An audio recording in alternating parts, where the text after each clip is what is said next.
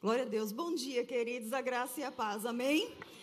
Deus é bom. Então, nós estamos começando mais um mês, mês de setembro, com uma nova temática. E eu creio, queridos, que essa direção né, que o pastor Raimundo e Vânia tiveram para nós, para a nossa igreja, é, vai proporcionar mesmo um tempo de mudança na nossa vida.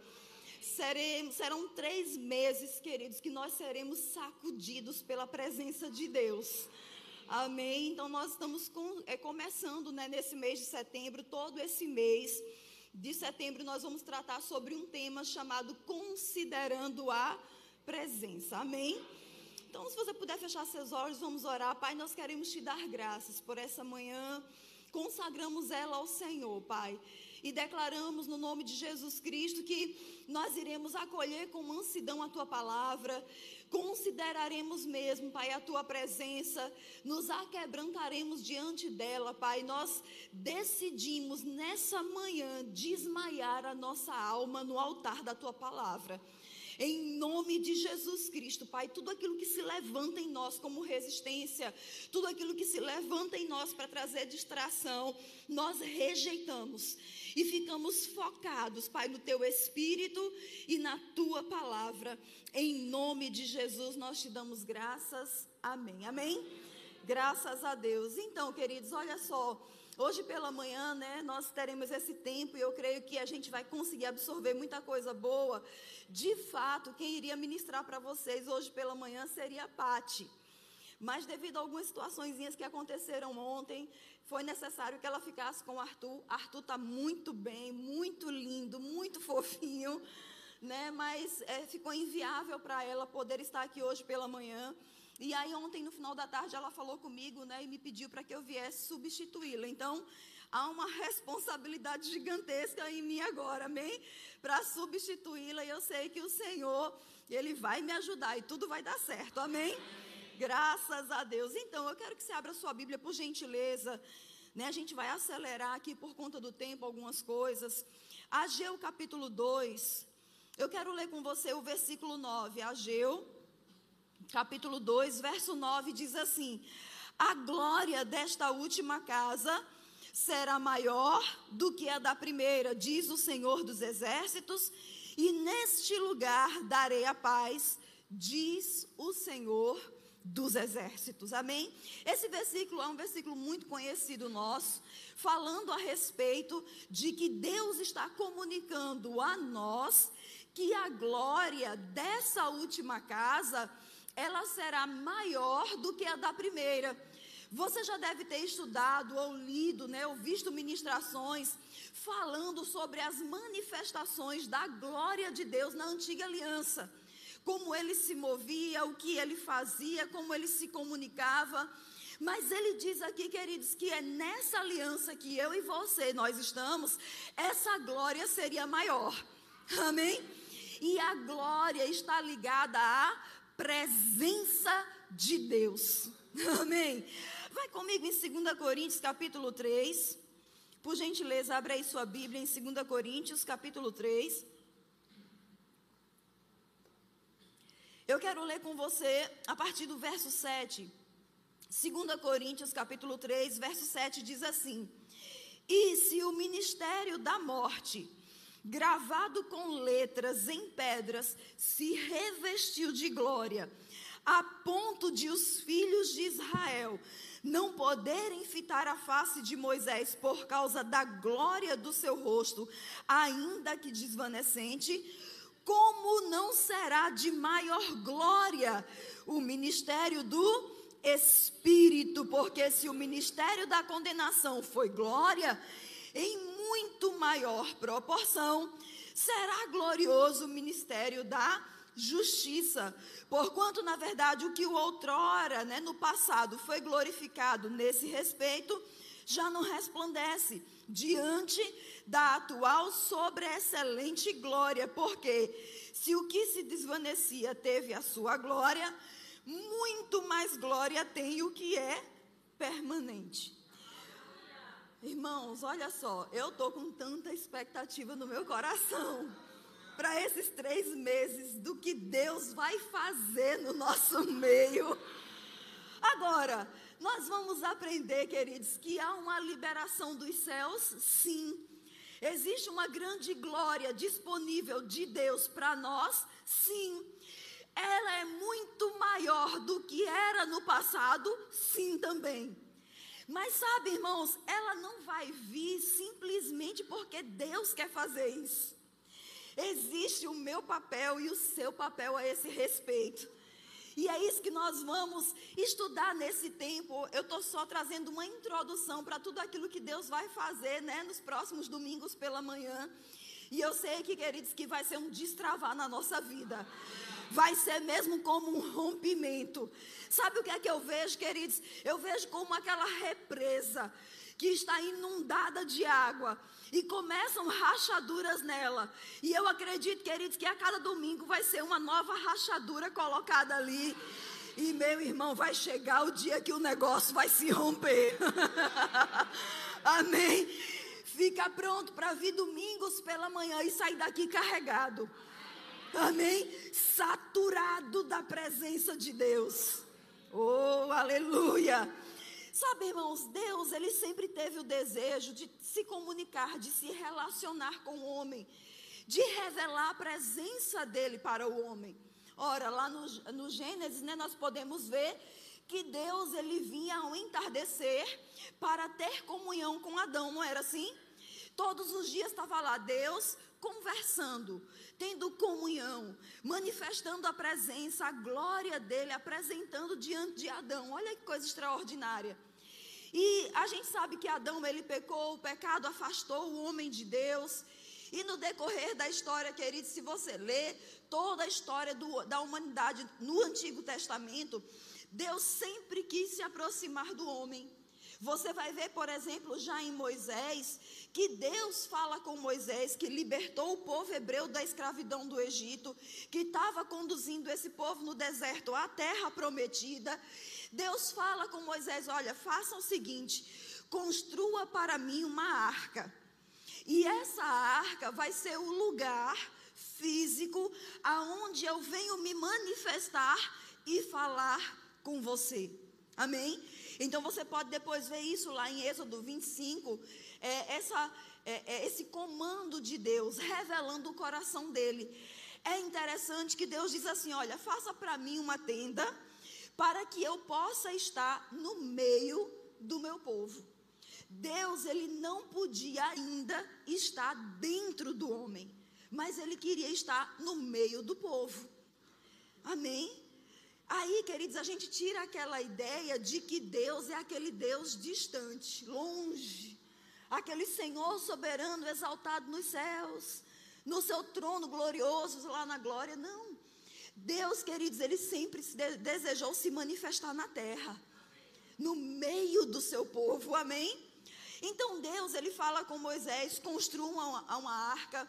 Essa arca, queridos, era uma caixa que tinha uma tampa, e essa caixa era feita de madeira de acácia, que era uma madeira que não se corrompia, de excelente qualidade e toda revestida em ouro.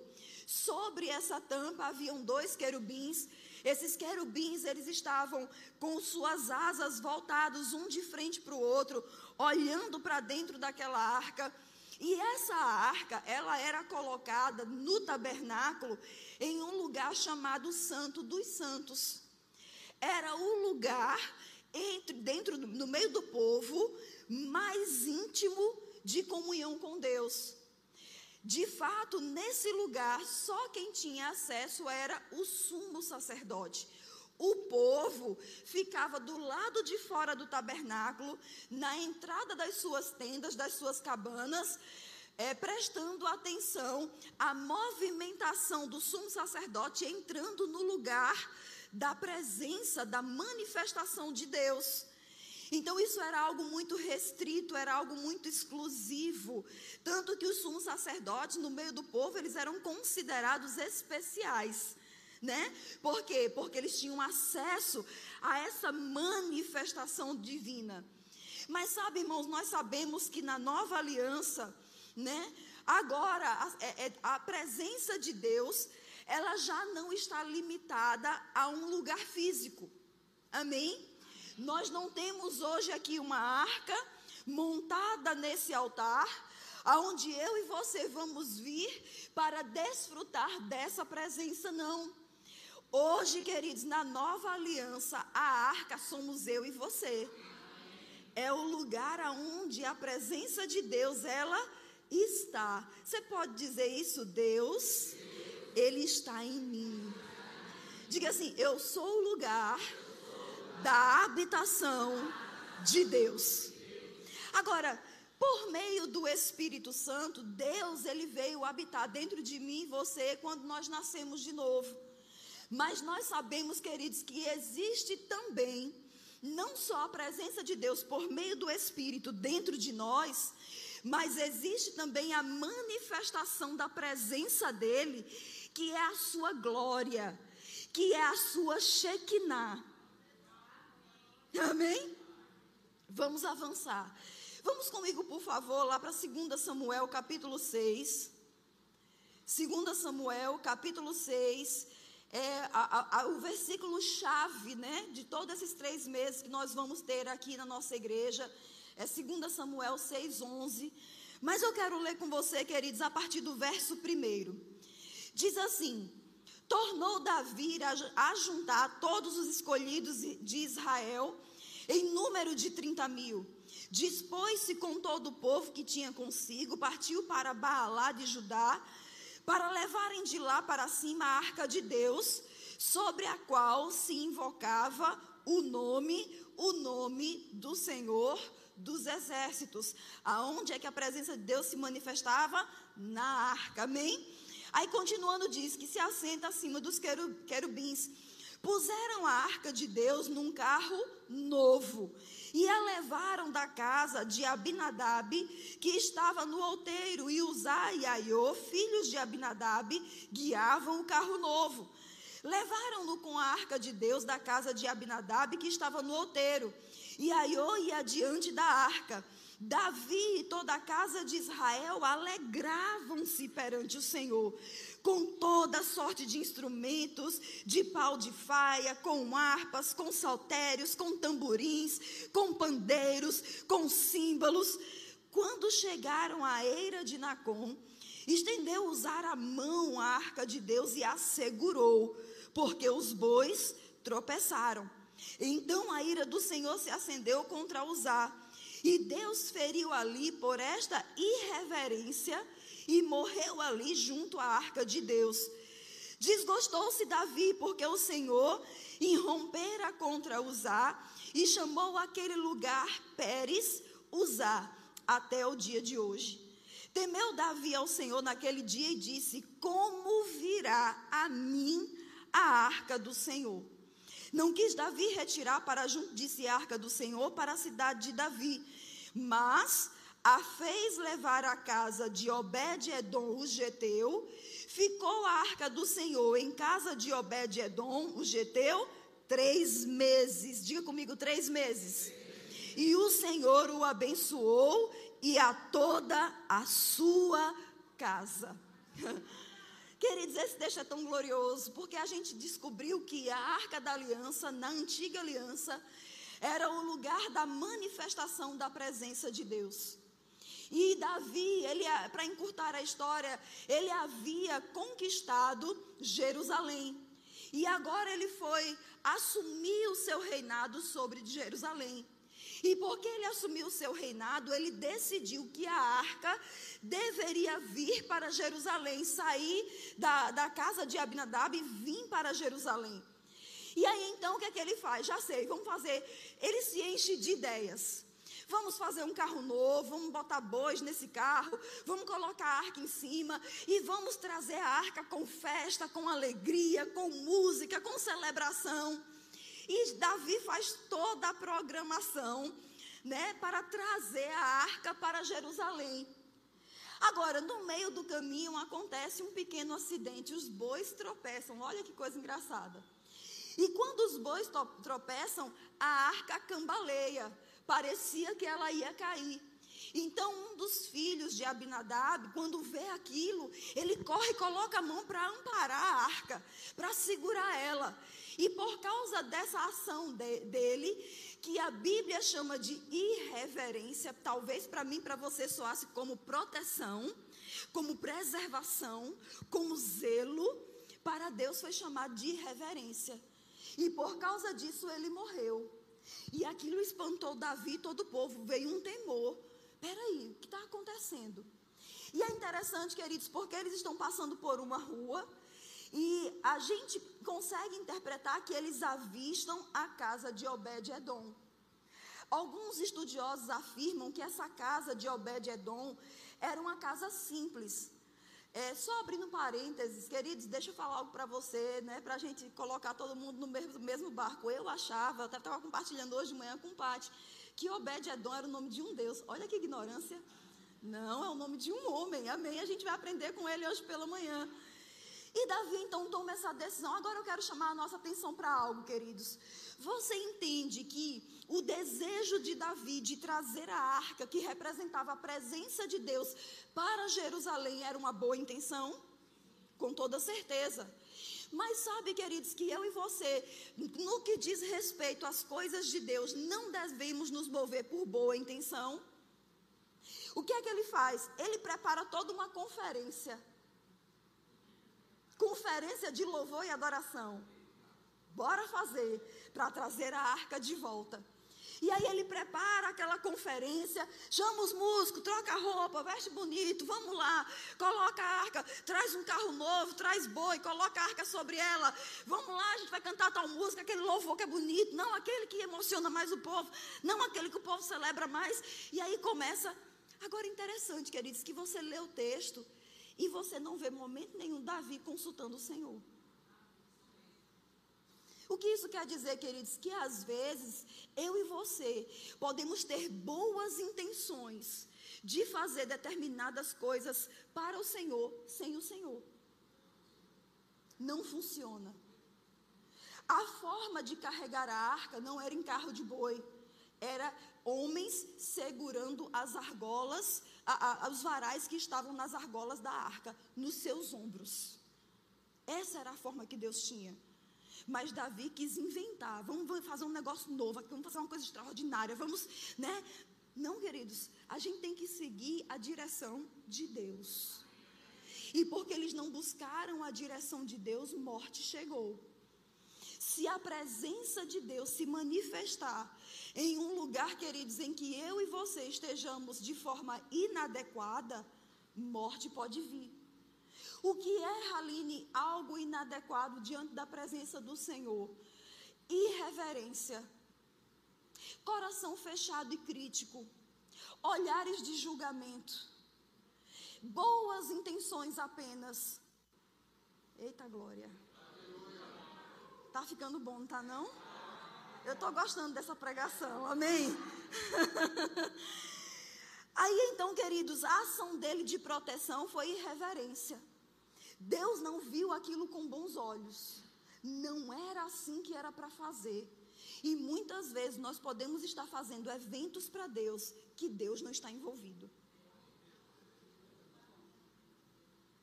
Amém? Ai, meu pai, vamos lá. No versículo 9, diz assim: Temeu Davi ao Senhor naquele dia e disse: Como virá a mim a arca do Senhor? Em outras palavras, como trarei a presença de Deus para mim?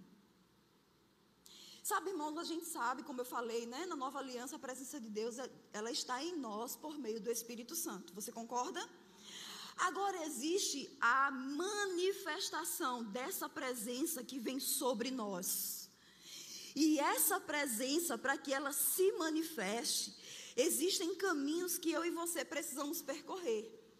Não é de oba-oba, não é de forma aleatória, não é simplesmente por aquela canção que é famosa, não é simplesmente porque as pessoas estão levantando a mão, então eu vou levantar também, porque é assim que manifesta a glória de Deus. Não é debaixo de uma inspiração. O Espírito que está em nós, ele nos inspira a atrair de forma correta a presença de Deus. Davi voltou para Jerusalém frustrado, voltou sem a presença de Deus. Quando ele chega em Jerusalém, aí então ele vai consultar para saber, peraí, como é que se transporta a arca do Senhor? Como é que se transporta a presença de Deus? Amém? E aí então ele vai descobrir, mas queridos, o que eu quero destacar para nós hoje pela manhã é justamente essa pausa por causa da morte de Uzá, que acontece de Davi parar em um lugar que tinha uma casa. E essa casa era de um homem chamado Obed-Edom. Esse homem é curioso, eu fui estudar sobre ele, porque eu achava que era um Deus, mas na verdade não era. Essa palavra Obed quer dizer servo.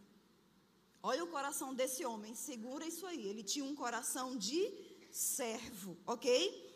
Agora, Obed-Edom, ele era descendente dos Edomitas, que eram descendentes de, Isa, de Esaú, que era inimigo de Israel. Então, a sua história de descendência era conflituosa com o povo de Israel. Tem mais. Se não bastasse tudo isso, ele ainda era geteu, ou seja, ele era de Gate. Sabe quem era de Gate? Golias. Então, tudo na sua história era desfavorável para ele ter um tipo de comunhão com Deus. Está entendendo isso?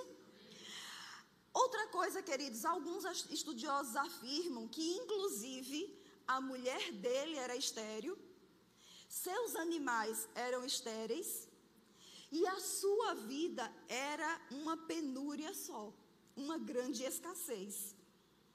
Mas aí, queridos, Davi, líder né, da nação, decide: olha, essa arca vai ficar na sua casa. Lembra que esse homem tinha um coração de servo? Sim, Senhor vai ficar na minha casa. E ele acolhe a arca da aliança. Agora, queridos, quando ele faz isso, a gente vai ver aqui no verso 11 que por três meses que a arca, que é a presença de Deus, estava na casa dele, mudou aquele cenário. Mudou a condição de vida de Obed-Edom. Amém? Agora, qual era a diferença entre, por exemplo, Abinadab, aonde a arca do Senhor estava, e a casa de Obed-Edom, aonde Davi deixou a arca? Existe uma diferença aí. Veja só, queridos, quando a gente vai ver o perfil de Abinadab, a gente percebe aquele coração que, ora, eu estou fazendo isso para Deus, então é um favor, então é obrigação de Deus me abençoar simplesmente porque eu estou fazendo algo para ele. Está entendendo? Então, isso é um coração de desprezo, é um coração de desonra. Está entendendo isso? Agora, quando a, a arca né, chega na casa de Abinadab, com o passar do tempo, preste atenção nisso, ele e seus filhos se acostumam com aquela arca. Eles se acostumam tanto que quando aquela arca estava no carro boi, de boi e ela balança parecendo que vai cair, Uzá coloca a mão. Um reflexo. Por quê? Era só uma caixa. Não, ele não para ele ele não estava tocando na presença, mas ele estava tocando numa caixa. Por isso que Deus chamou de irreverência. Está entendendo? Então, o tempo que a arca ficou na, na casa deles se tornou algo comum. Sabe, irmãos, eu e você precisamos ter cuidado para de domingo a domingo eu e você não estarmos no culto e acabar considerando a presença de Deus algo comum.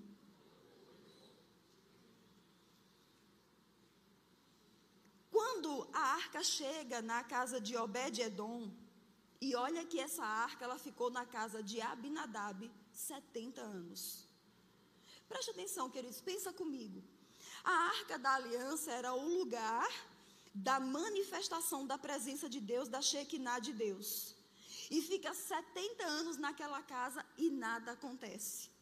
Por que não acontece? Porque a unção que eu respeito é dela que eu vou receber.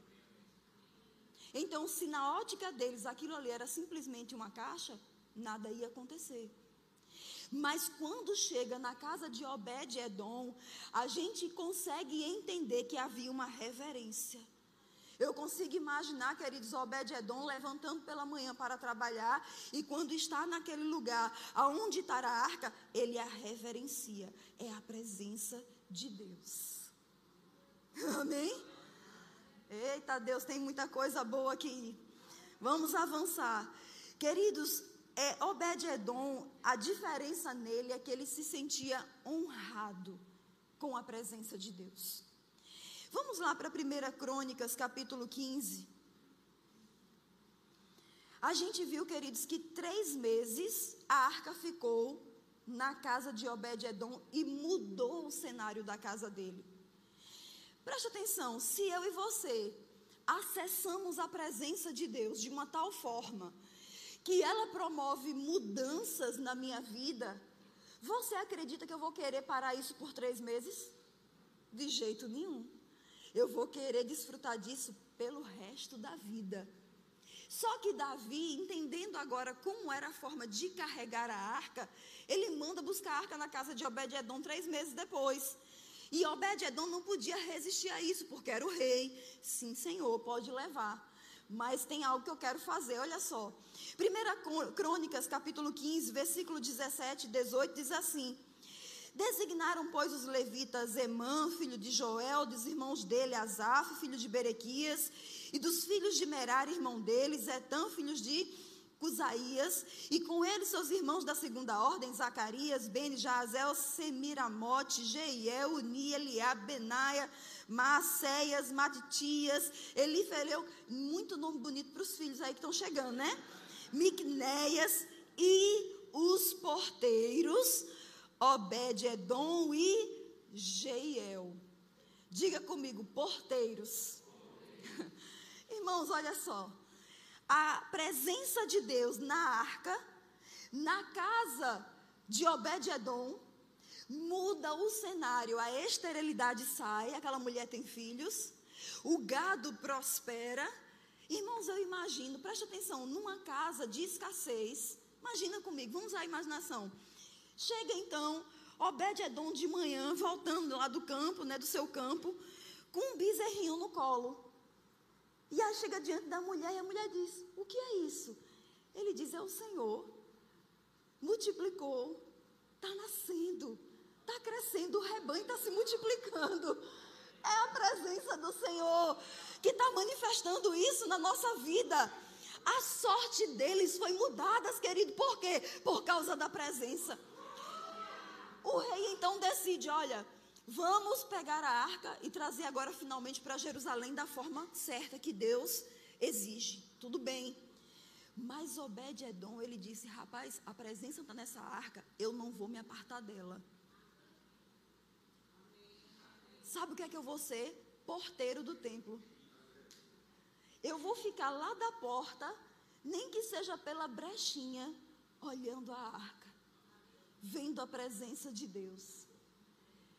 Ele não era da tribo de Levi, de onde vinham os sacerdotes, mas ele disse: Eu quero isso.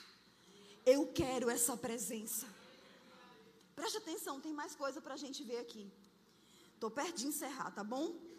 Em 1 Crônicas, aí no capítulo 15, verso 19, diz assim: Assim os cantores Emã, Asaf e Etan se faziam ouvir com símbolos de bronze Zacarias, Aziel, Semiramote, Jeiel, Uni, Eliab, Maacéias e Benaia, com alaúdes em voz de soprano, Matitias, Elifeleu, olha que nome bonito, Miqunéias, Obed, Edom, Jeiel e Azazias, com harpas em voz de baixo para conduzir o cântico. Agora, queridos, meu Deus, eu, eu, hoje de manhã eu fiquei impactada com isso. Obed-Edom, que ele entendeu daquilo que Deus fez na casa dele aqueles três meses, ele disse: Rapaz, eu não posso me apartar da presença. Aonde eu for, eu vou segui-la. Então ele decide ser um porteiro na casa do Senhor e ele ficava lá contemplando. Lembra que a presença estava na arca? Então ele ficava lá olhando aquela presença. Mas chegou uma hora ele diz: Não é suficiente. Sabe o que é que eu vou ser agora? Cantor. Eu vou entrar lá Pelo amor de Deus. Queridos, ele entendeu que a presença fazia diferença na vida dele. Então ele disse: Eu não vou deixar isso escapar da minha vida. Eu vou estar envolvido com essa presença. Mas tem mais. Bora esse, aprender com esse homem pela, hoje pela manhã. Aí no capítulo 15, no versículo 24, diz assim: Sebanias, Josafá, Natanael, Amazaí, Zacarias, Benaia e Eliezer, os sacerdotes troca, tocavam as trombetas perante a arca de Deus. Já estavam no lugar mais íntimo. Ali eles tocavam. Aí diz: Obed-Edom e Jeías eram porteiros não do templo, mas porteiro agora da arca. Ele estava na portaria do templo. Daqui a pouco ele disse: Vou cantar nesse negócio, vou ficar mais perto. Mas daqui a pouco ele disse: Não, não é o suficiente, não. Agora eu vou ser porteiro da arca. Oh, glória a Deus. Aí, 1 Crônicas 16, verso 4 e 5 diz assim: Designou dentre os levitas os que haviam de ministrar diante da arca do Senhor e celebrar e louvar e exaltar o Senhor Deus de Israel, a saber, Asaf, o chefe, Zacarias, o segundo, depois Jeiel, Semiramote, Jeiel, Matitias, Eliab, Benaia, Obed-Edom, olha ele aí de novo, e Jeiel com alaúdes e harpas, e Asaf fazia ressoar os símbolos, os símbolos. Queridos, ele deixou de ser um porteiro da arca para ser agora um músico. Meu Deus, ele diz: Eu preciso estar perto dessa presença. O que é que eu preciso fazer? Cantar, pois eu vou cantar. É o que? Tocar, pois eu vou tocar. Ser porteiro, pois eu vou ser porteiro. Meu Deus. Agora, olha só, queridos, 1 Crônicas 16, verso 37 diz: Então Davi deixou ali diante da arca da aliança do Senhor a Asaf e seus irmãos para ministrarem continuamente perante ela, segundo se ordenara para cada dia. Também deixou quem? A Obed-Edom com os seus irmãos em números de 68. E, a Obed-Edom, filho de Geduntum, e a Rosa, para serem porteiros. Queridos, a gente vê agora que ele vai para um lugar mais profundo. Existia um grupo que estava dia e noite noite e dia, diante da presença. Ele disse: Pronto, agora eu quero fazer parte desse grupo. Então havia um anseio no coração dele pela presença, porque ele sabia que a presença fazia toda a diferença. Agora, eu quero que você vá comigo para 2 Crônicas. Se, se a pessoa do teclado puder vir, vai me ajudar, tá bom? 2 Crônicas 25, versículo 24. 2 Crônicas 25, 24. Diz assim: Tomou todo o ouro e a prata e todos os utensílios que se acharam na casa de Deus com Obed-Edom e os tesouros da casa do rei, como também reféns, e voltou para Samaria. Irmãos, o que é que a gente vê aqui nesse versículo? Que essa jornada de busca pela presença, de estar cada vez mais perto de Deus, simbolizado pela Arca da Aliança, trouxe Obed-Edom a uma trajetória. E ele chega em um momento que ele se torna tesoureiro da casa de Deus. Ele se torna uma pessoa de confiança. Queridos, perdão, existe um estudo que diz que os valores corrigidos da tesouraria do templo custava em torno de 3 bilhões de dólares. Obed-Edom, ele agora é envolvido pela presença de Deus, consciente da presença de Deus, ele se torna confiável. E Davi entrega na mão dele uma fortuna de 3 bilhões de dólares multiplica por 5, 15, 16 bilhões de reais para ele administrar. Já pensou, Nana? Na tesouraria da igreja? 15, 16 bilhões de reais no banco para administrar, faz de novo. Agora, você observou que isso foi dado a um homem que foi observado pelo rei? Ele começou como porteiro. Daí ele passou para cantor. Depois ele foi para porteiro da arca. Depois ele foi ser um instrumentista. Depois ele viu que um grupo ministrava louvores ao Senhor dia e noite, noite e dia. E aí ele foi para aquele grupo. Para ter mais tempo, para ficar mais tempo na presença. Sabe, queridos, eu vejo no coração de Obed-Edom mais do que serviço. Eu vejo no coração de Obed-Edom uma busca pela presença. Nada mais importa. Nada mais importa. A presença é tudo o que eu preciso. O que é que eu preciso fazer para atrair a manifestação dessa presença na minha vida, na minha casa? Sabe, irmãos, a Bíblia diz que a mulher de Obed-Edom, ela era estéril, ela não podia ter filhos. Mas a Bíblia também diz que acabou Obed-Edom com a sua mulher tendo filhos. A presença elimina a esterilidade e traz a fertilidade. e aí então, Obed-Edom, com esse coração de adorador, pessoal do louvor, se puder vir. oh, irmãos, existe uma unção aqui. E a gente tem cinco minutos para tocar nessa presença. E ele tem filhos. Esse homem que vai sendo inundado pela presença, inundado pela presença. Ele coloca nomes nos seus filhos. E não eram qualquer nomes. O seu filho, um dos seus filhos chamava Semaías. Sabe o que significa? Ouvido por Jeová. Deus me ouve.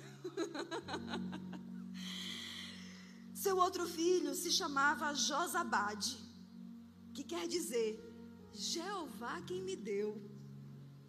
É Ele quem me presenteia. É Ele quem me concede. É Ele quem me entrega. O outro filho se chama Joá, que quer dizer Jeová é meu irmão, é meu amigo, é meu companheiro. O outro filho chama-se Natanael, Natanael. Meu amigo é Deus.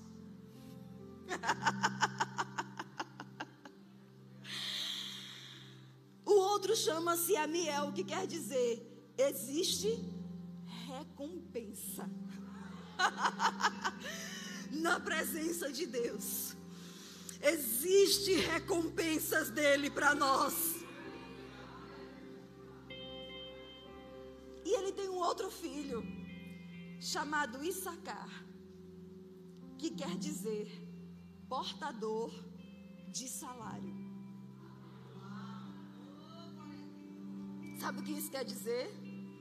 Isso quer dizer, queridos, que quando eu tenho meu coração voltado para Ele, para a Sua presença, e eu o reverencio, e eu o honro, e eu deixo tudo de lado, as minhas razões, os meus achismos, os meus conceitos, os meus pensamentos, eu me rendo a Ele. Eu me entrego na presença dEle. Eu já, nesse lugar, queridos, de, da presença de Deus, já não me preocupo mais com a crise. Eu já não me preocupo mais com os boletos. Eu já não me preocupo mais com o que eu preciso comprar, com o que eu preciso pagar. Porque existe recompensa. Existe um salário Sou eu adorando ao Senhor, reverenciando a presença, considerando a presença dEle e Ele promovendo na minha vida o que Ele fez na casa de Obed-Edom em três meses. Você pode ficar em pé rapidamente? Queridos, nesses próximos três meses, eu e você seremos despertados a considerarmos a presença dEle.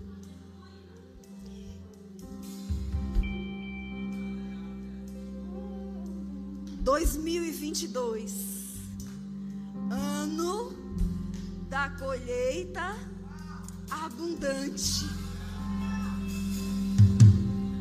Janeiro, fevereiro, março, abril, maio, junho, julho, agosto. Talvez, talvez tenha sido o seu período de semeadura. Agora, setembro, outubro, novembro.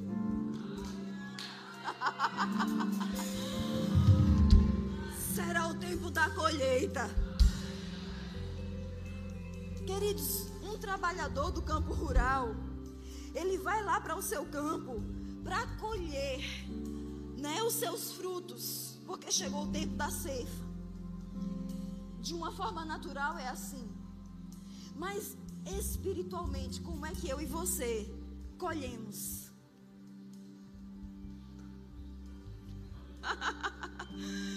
De mãos levantadas, considerando a presença, considerando quem Deus é, honrando tudo aquilo que a presença dele carrega, que é a sua glória que é o seu poder, que é a sua majestade, ou que é todo o seu suprimento. Quando eu e você, queridos, estamos considerando essas coisas, Deus está trabalhando na nossa casa, Ele está trabalhando no nosso trabalho, na nossa empresa, nos nossos negócios, no nosso comércio, na nossa família, no nosso casamento, nos nossos filhos, na nossa saúde.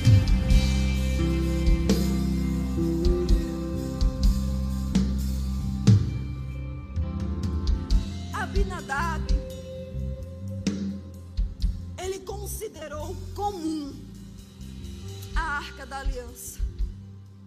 E 70 anos se passaram e nada aconteceu, queridos. Se o tempo tem passado na nossa vida e as coisas não estão acontecendo, existe a possibilidade de que eu e você não estamos considerando a presença de Deus na nossa vida. Aquilo que Deus não fez na casa de Abinadab em 70 anos, ele fez três meses na casa de Obed-Edom. e Obed-Edom não foi bobo nem nada, ele disse: Eu preciso acompanhar essa presença. Então eu e você, queridos, não podemos, inclusive, considerar um culto desse comum. É só uma escola dominical é só ir lá e ouvir a palavra, é só ir lá levantar a mão, é só lá e, e dizer amém. Não. É se render. Silenciar.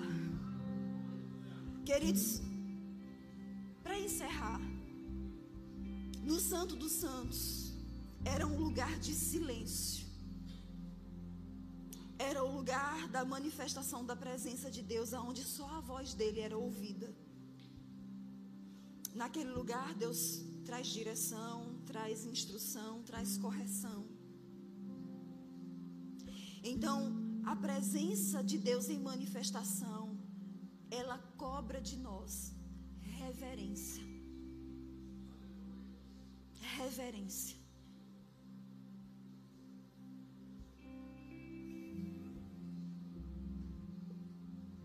Vamos adorar o Senhor a presença dele, vamos adorar.